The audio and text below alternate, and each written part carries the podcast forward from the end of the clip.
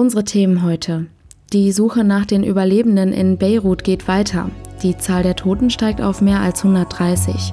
Die Katastrophe löst eine internationale Welle der Hilfsbereitschaft aus. Außerdem Gedenken in Hiroshima. 75 Jahre nach dem Atombombenabwurf wurde in der Stadt mit einer Schweigeminute an die Opfer erinnert. Heute ist Donnerstag, der 6. August 2020. Ich bin Julia Marchese. Guten Morgen, schön, dass ihr zuhört. Der Rheinische Post Aufwacher. Der Nachrichtenpodcast am Morgen. Bevor wir auf die heutigen Themen schauen, ein kurzer Blick aufs Wetter. Eigentlich kann ich mich da recht kurz fassen. Es wird sonnig und heiß und das Ganze hält sich dann auch noch in den kommenden Tagen. Die Höchstwerte liegen heute bei 30 bis 34 Grad. In der Nacht kühlt es sich dann aber zum Glück nochmal auf 18 Grad runter. Das sollte man nochmal genießen. Der Deutsche Wetterdienst warnt in den nächsten Tagen nämlich vor tropischen Nächten. Der Freitag startet dann meist wolkenlos und erreicht auch schnell wieder die warmen Temperaturen mit bis zu 36 Grad. Nach der verheerenden Explosion in Beirut mit mittlerweile schon mehr als 130 Toten und Tausenden Verletzten geht die Suche nach der Ursache der Detonation weiter. Eine Untersuchungskommission der Regierung soll dem Kabinett innerhalb von fünf Tagen einen ersten Bericht vorlegen. Die Katastrophe hat international eine Welle der Hilfsbereitschaft ausgelöst. Auch Deutschland bietet einen Hilfseinsatz der Bundeswehr im Libanon an. Gil Jaron von der Deutschen Presseagentur berichtet über die aktuellen Entwicklungen. Also, genug Hilfe wurde ja schon mal angeboten. Welche Hilfe braucht der Libanon denn jetzt am dringendsten? Dort braucht man vor allem jetzt zwei Dinge. Erstens Hilfe bei der medizinischen Versorgung von tausenden Verletzten, nachdem dort mehrere Krankenhäuser stark beschädigt wurden.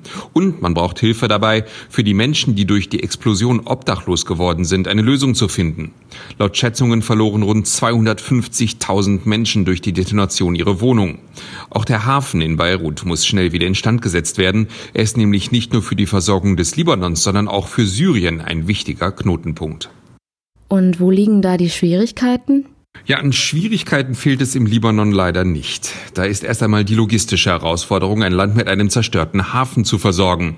Dann tobt dort ja auch noch gerade eine Corona-Welle, was natürlich jeden Helfer, der ins Land kommt, bedroht. Dazu sind natürlich auch noch über eine Million syrische Flüchtlinge im Land, die versorgt werden müssen. Hinzu kommt eine schwere Wirtschaftskrise, gekoppelt mit einer seit Jahren andauernden politischen Krise, die auch daher rührt, dass das Land zum Teil von der Hisbollah kontrolliert wird, eine radikal-islamische Terrororganisation, die sich der Vernichtung Israels verschrieben hat. Auch Israel hat dem Libanon Hilfe angeboten, obwohl beide Länder sich offiziell im Krieg gegeneinander befinden. Wie reagiert die libanesische Regierung darauf? Ja, offiziell gibt es da noch keine Reaktion, aber die Vereinten Nationen und Staaten wie Frankreich vermitteln derzeit in indirekten Gesprächen zwischen Beirut und Jerusalem. Als ersten Schritt wollen die Israelis medizinische Hilfsgüter in den Libanon senden. Angeblich ist hier ein Streitpunkt, ob diese hebräische Aufkleber haben dürfen oder ob die Libanesen diese ablehnen werden, wenn diese Aufkleber nicht zuvor entfernt werden. Israel erklärte sich außerdem dazu bereit, Verletzte, die im Libanon nicht behandelt werden können, in Israel aufzunehmen. Zuerst soll es dabei aber nur um Menschen gehen, die auch über eine andere Staatsbürgerschaft verfügen. Wir sind gespannt, wie sich die Lage entwickelt und bleiben natürlich dran. Vielen Dank.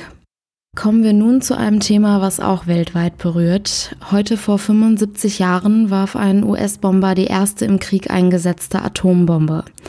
Die Welt gedenkt heute den schätzungsweise 140.000 Menschen, die durch den Atombombenabwurf über der japanischen Stadt Hiroshima 1945 ums Leben gekommen sind.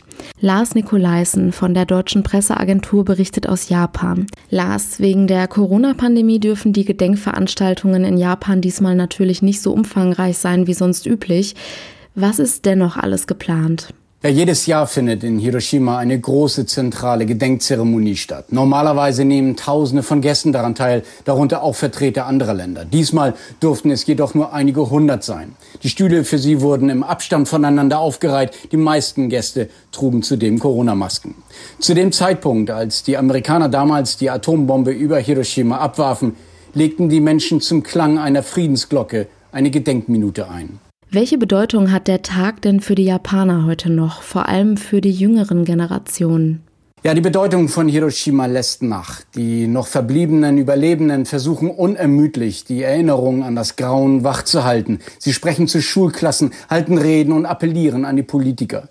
Manche Überlebende beschleicht jedoch angesichts des allgemeinen Rechtsrucks auch im eigenen Land die Angst, dass es eines Tages wieder zu einer solchen Tragödie kommen könnte. Japans Medien seien zudem nicht kritisch und die jungen Leute würden damit aufwachsen, erzählte mir einmal ein Japaner in Hiroshima der den Atombombenabwurf als Dreijähriger überlebt hatte. Hiroshima ist seit den schrecklichen Ereignissen ein weltweites Symbol für Krieg, aber irgendwie auch für Frieden, oder? Ja, von hier geht immer wieder dieselbe Botschaft aus, schafft die Atomwaffen in aller Welt ab. Hiroshima ist heute eine Millionenstadt, das Land lebt in Frieden, hat eine pazifistische Verfassung. Zwar ist der Pazifismus in Japan, der auf der Erfahrung der Atombombe beruht, in Japans Gesellschaft heute tief verankert, doch die rechtskonservative Regierung verweist immer wieder auf die nukleare Bedrohung des benachbarten Nordkoreas und das militärische Erstarken Chinas hin. Es gibt dann auch mittlerweile hier in Japan Stimmen, die sagen, Japan sollte sich auch atomar bewaffnen. Was ist heute eigentlich noch sichtbar von dem Atombombenabwurf? Ja, im Friedenspark von Hiroshima steht die Ruine der früheren Industrie- und Handelskammer der Präfektur Hiroshima. Weil die Atombombe damals fast direkt über diesem Gebäude explodierte, blieben ein Teil der Wände und die Stützkonstruktion des Kuppeldachs erhalten. Die Überreste werden seit dem Abwurf in ihrem damaligen Zustand bis heute so bewahrt. Der sogenannte Genbakudomu, zu Deutsch Atombombenkuppel, ist heute das Friedensdenkmal von Hiroshima und gehört zum Weltkulturerbe. Irgendetwas wird immer an diesen Tag erinnern. Vielen Dank. Kurze Pause für Werbung. Diese Ausgabe des Aufwacher-Podcasts wird euch präsentiert von Rewe. Regionale Verbundenheit ist für das Supermarktunternehmen schon immer wichtig gewesen. So kommen viele Produkte, die ihr in den Regalen findet, direkt aus der Region. Ein Beispiel. Der Hof Benger und Beker in Röhrt. Hier möchte man Huhn sein. Auslauf soweit das Auge reicht und jederzeit frisches Gras und Klee. Die Eier von Benger und Beker bekommt ihr in ausgewählten Rewe-Märkten. Danke an Rewe fürs Möglichmachen dieses Podcasts.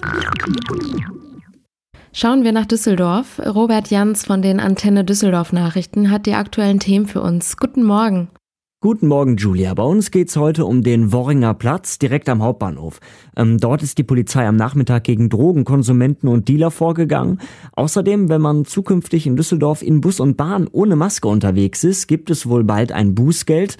Darüber haben wir mit der Rheinbahn gesprochen. Und dann noch ein Thema passend zum Wetter. Wir sprechen darüber, was man wissen muss, wenn man hier in Düsseldorf ins Freibad möchte.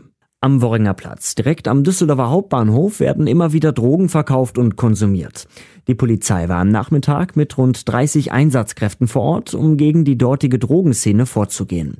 Im Antenne Düsseldorf Interview sagte Polizeisprecher Thorsten Fleiß, man müsse aber auch Verständnis für die Menschen haben, die sich dort aufhalten. Wir müssen eben gucken, wo konzentriert sich, wo müssen wir schauen, dass das Miteinander noch möglich ist, wo nimmt es tatsächlich keine Überhand. Wegkriegen wird man die Drogenkriminalität und den Drogenkonsum niemals, aber man muss eben das friedliche Miteinander hier gestalten. Und da wollen wir ein Zahnrad bei sein, um genau das zu gestalten. Damit wir uns am Worringer Platz sicher fühlen, plant die Stadt aktuell den Platz erneut umzubauen.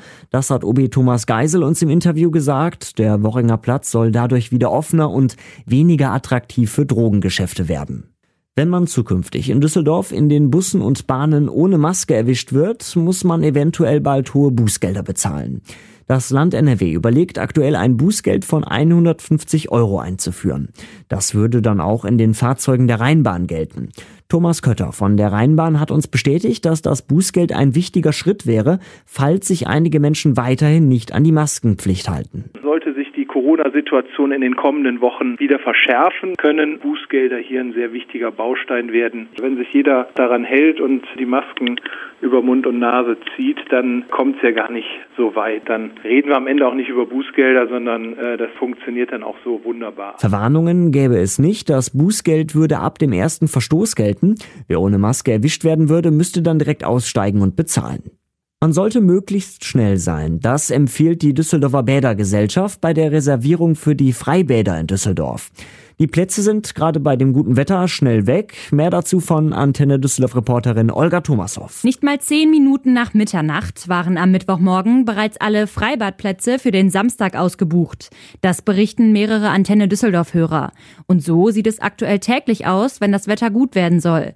Am Wochenende gibt es zwei Zeitfenster, a je fünfeinhalb Stunden. Unter der Woche gibt es drei Slots. Die Düsseldorfer Freibäder dürfen wegen der Corona-Maßnahmen aktuell pro Zeitfenster gleichzeitig nur 400 Besucher empfangen. Drei Tage im Voraus kann man online buchen. Dazwischen sind die Freibäder für eine Stunde geschlossen. Es wird dann geputzt und desinfiziert. Soweit der Überblick aus Düsseldorf. Mehr Nachrichten gibt's auch immer um halb bei uns im Radio und auf antenne düsseldorf.de.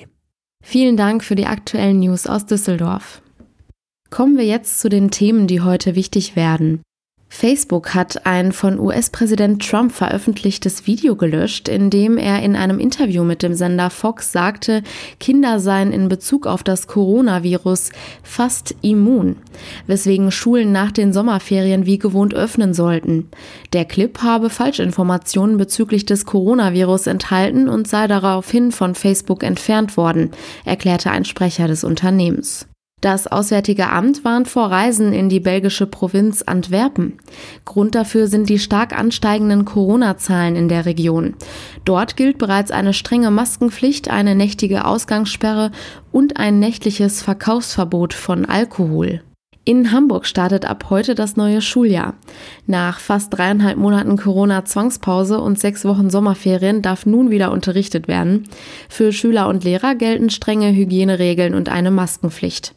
Ausnahmen beim Tragen eines Mund-Nasenschutzes gelten am Arbeitsplatz in Klassen, in Lehrerzimmern sowie für Grundschüler bis zehn Jahren. In Düsseldorf stellt heute der CDU-Innenpolitiker Wolfgang Bosbach zusammen mit NRW-Ministerpräsident Armin Laschet den Abschlussbericht der Regierungskommission Mehr Sicherheit für Nordrhein-Westfalen vor. Das 16-köpfige Gremium, besser bekannt als Bosbach-Kommission, hat auf rund 150 Seiten unter anderem Empfehlungen zum Umgang mit jungen Intensivtätern, Salafisten sowie den Kampf gegen Einbrecher oder organisierter Kriminalität zusammengetragen. Die Deutsche Lebensrettungsgesellschaft, kurz DLRG, informiert über die Zahl der Badetoten im bisherigen Sommer. Für das Jahr 2019 hatten die Wasserretter einen starken Rückgang der Zahl der Badetoten verzeichnet. Heute wollen sie in Stuttgart eine Sommerzwischenbilanz ziehen. Und das war der Rheinische Post Aufwacher vom 6. August 2020. Wenn ihr Fragen, Lob, Kritik oder Themenvorschläge habt, schreibt uns gerne an aufwacher.rp-online.de. Am Nachmittag gibt es dann wie gewohnt noch unser Aufwacher-Update. Mein Name ist Julia Marchese. Ich wünsche euch einen schönen Tag. Macht's gut. Ciao. Mehr bei uns im Netz www.rp-online.de